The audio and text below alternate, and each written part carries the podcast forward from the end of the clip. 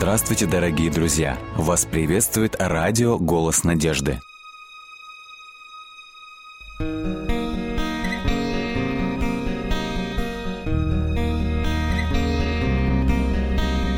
Боже, стою пред Тобой на коленях, слезы текут, я молю о прощении все, чем была жизнь полна.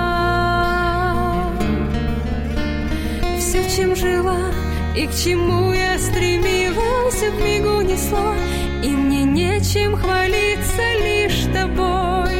Тебе, мой Бог, хочу. Туда,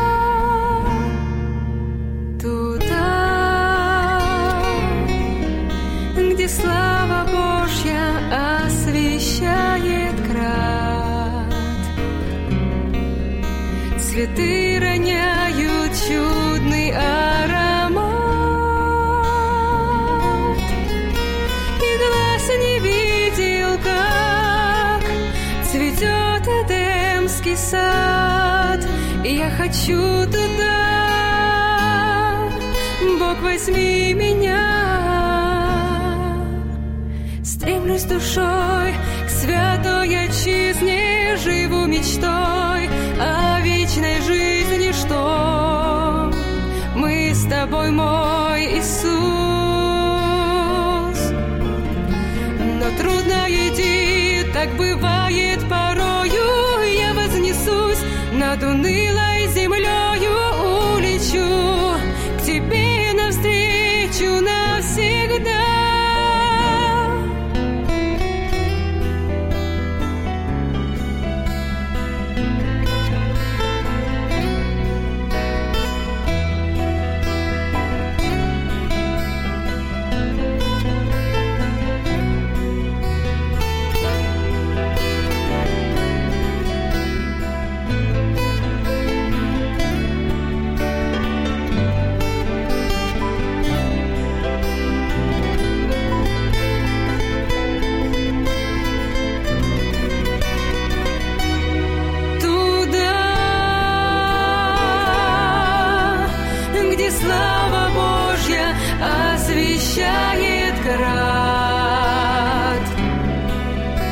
Цветы роняют чудный аромат.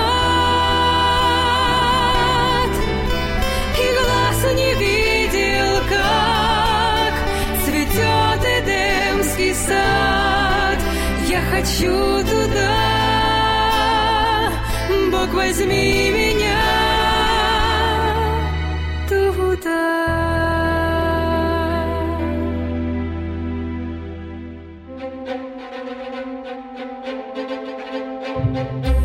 В эфире радио «Голос надежды» программа «Территория разумного замысла».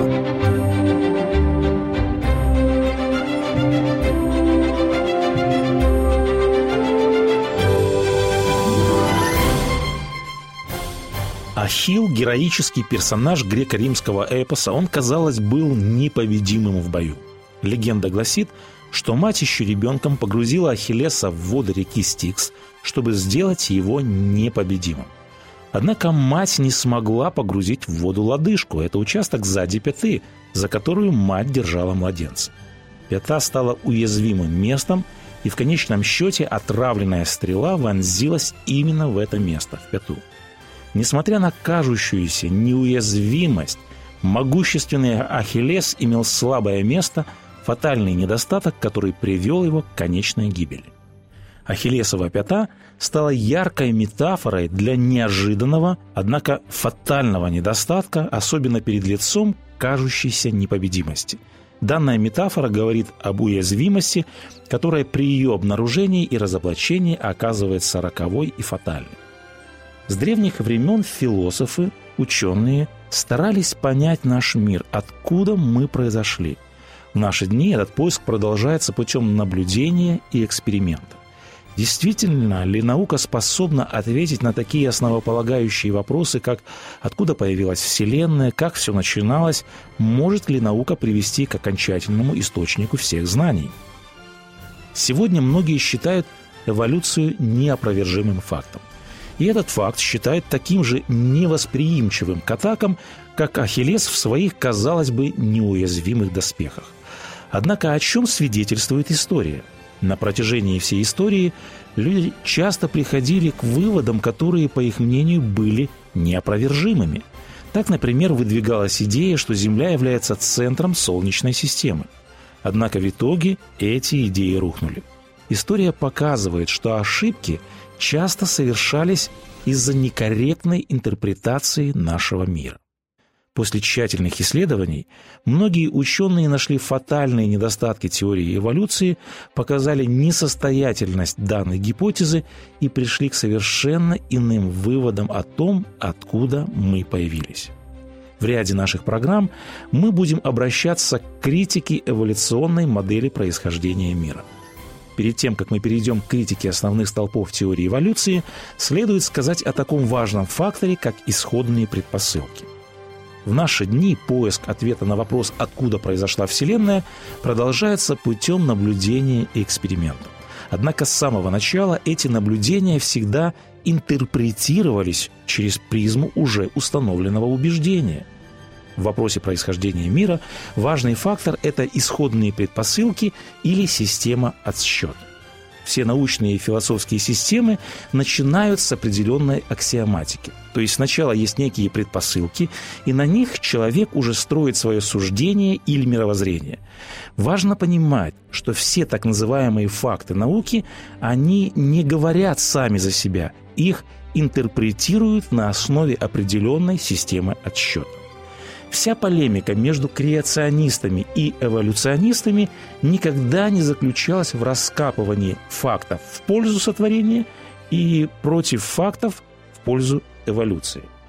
Когда дело доходит до вопроса в истории, вопрос был всегда не столько в фактах, как в их интерпретации. У всех нас есть одни и те же факты. У всех нас один и тот же мир – Оппоненты по обе стороны наблюдают те же звезды, те же горные породы, тех же животных, те же окаменелости.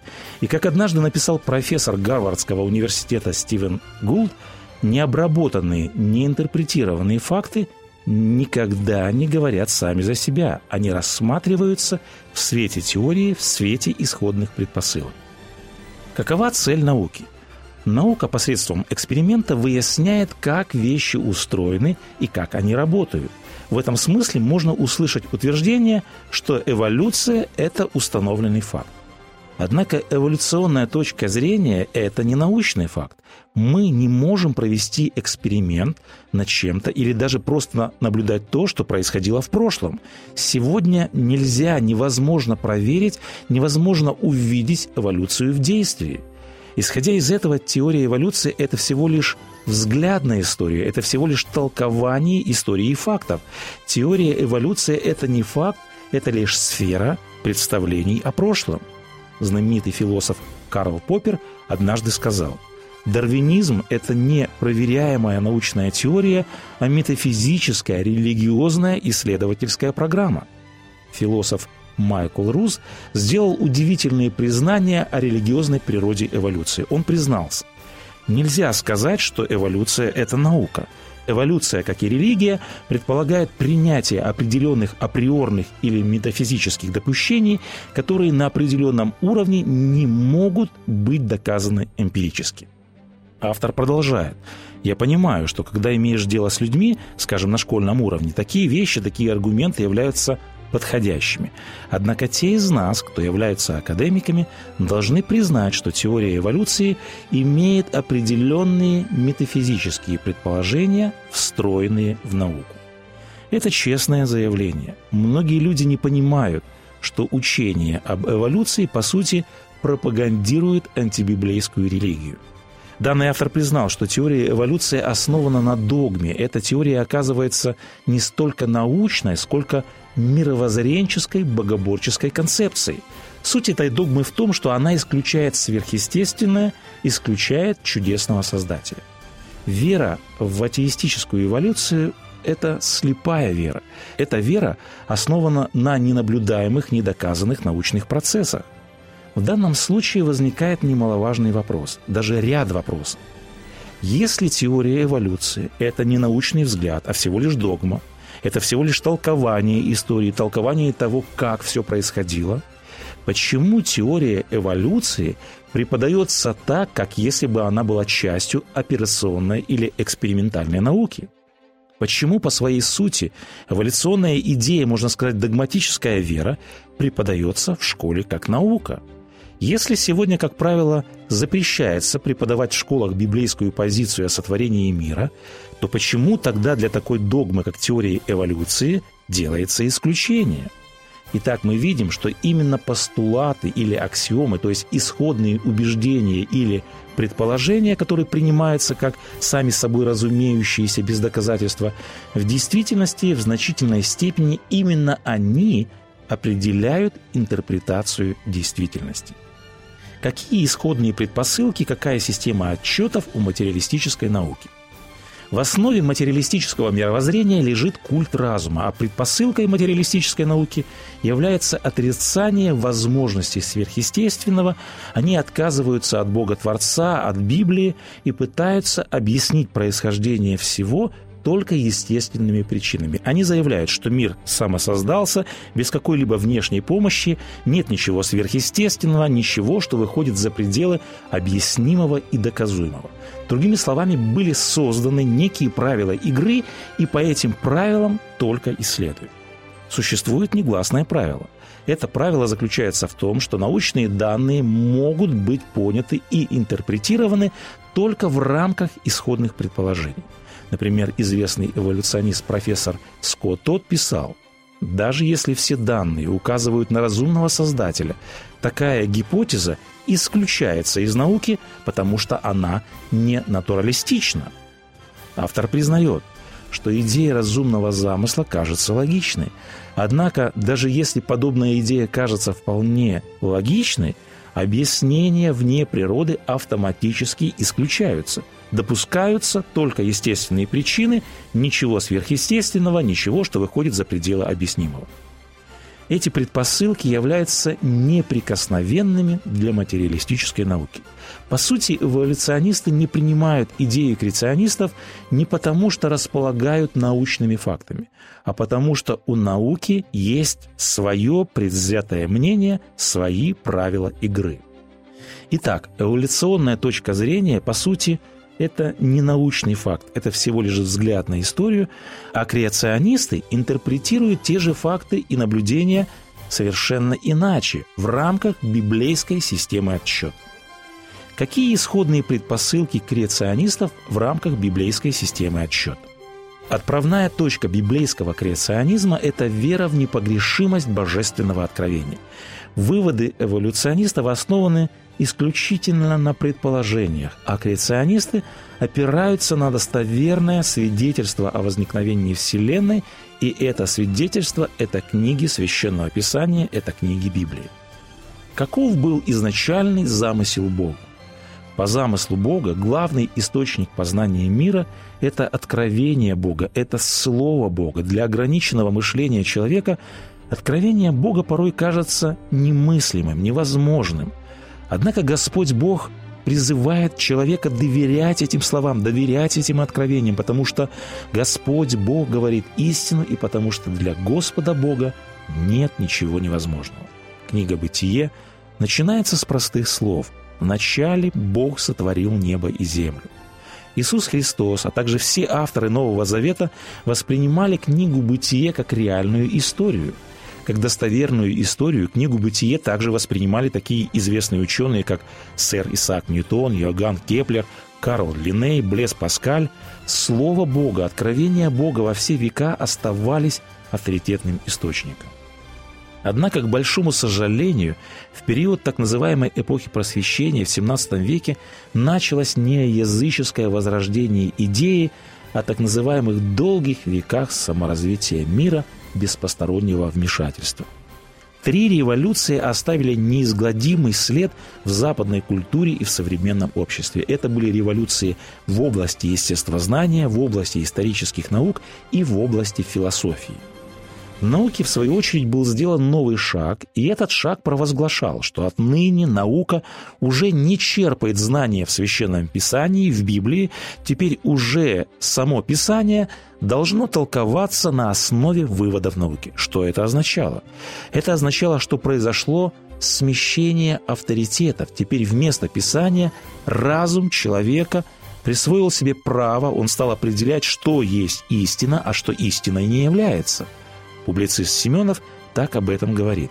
Для подкрепления своих амбиций и придания человеку еще большего ощущения собственного всемогущества разум со временем создает новую форму общественного сознания, всесильную авторитетную науку, ставшую настоящим цербером на страже интересов разума чем заключается несостоятельность предпосылок материалистической науки?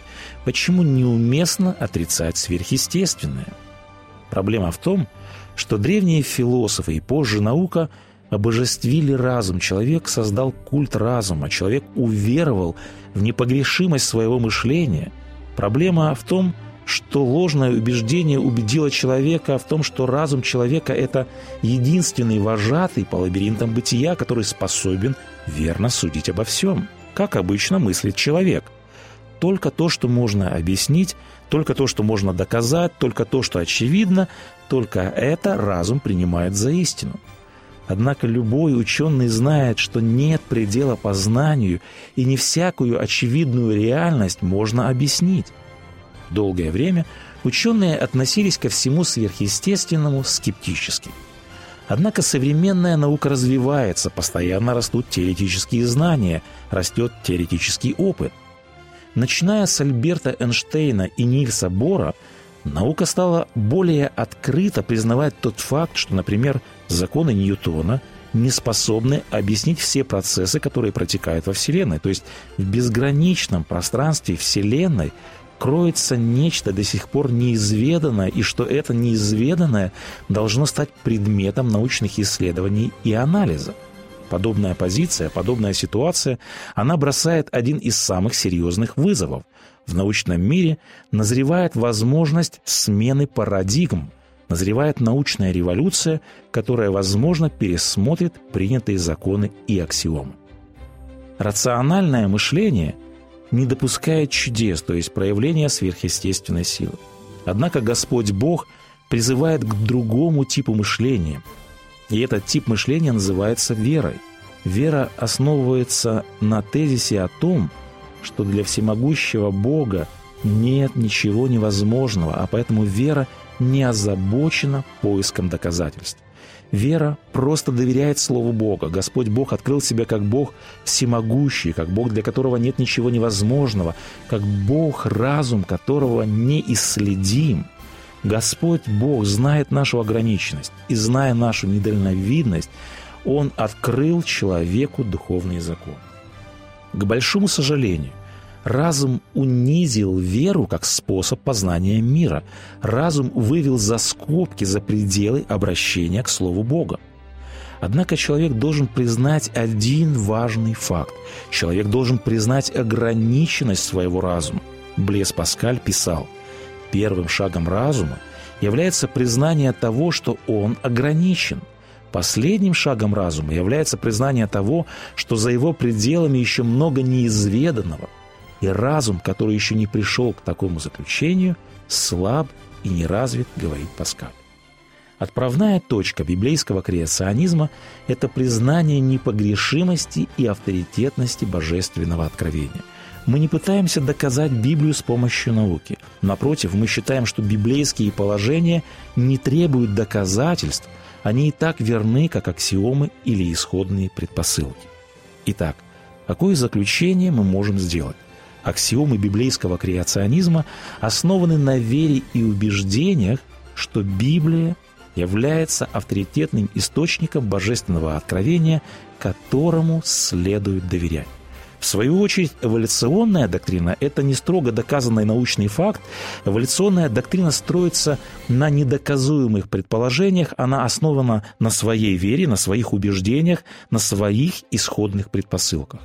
И когда дело доходит до построения научных моделей в вопросе истоков происхождения Вселенной, каждый человек должен решить, каждый сам для себя, какая интерпретация фактов более разумно объясняет имеющиеся данные. В последующих программах мы продолжим говорить об ахиллесовых пятах теории эволюции и о ее несостоятельности. Он сотворил землю силою своей, утвердил вселенную мудростью своей и разумом своим распростер небеса.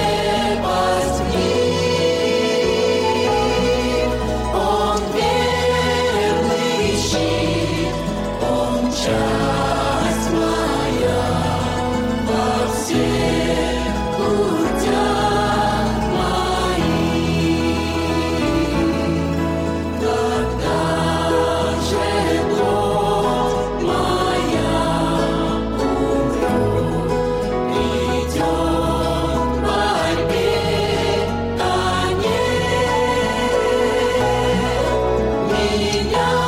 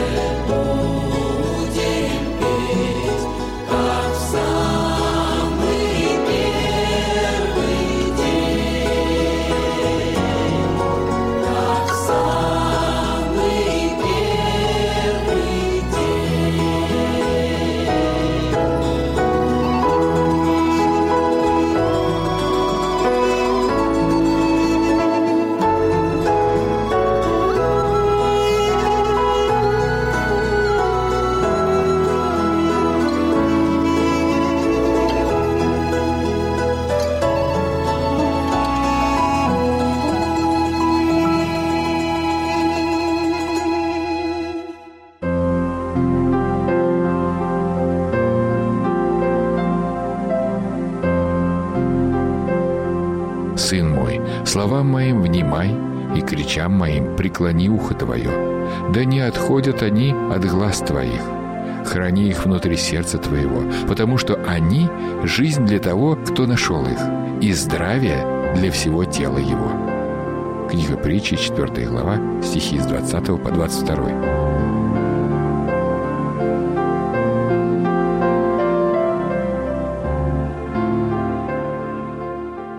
Дорогие друзья, вы можете оставить свои сообщения через WhatsApp и Viber по номеру плюс 7 915 688 7601 или позвонить нам на бесплатную линию, которая работает на территории Российской Федерации.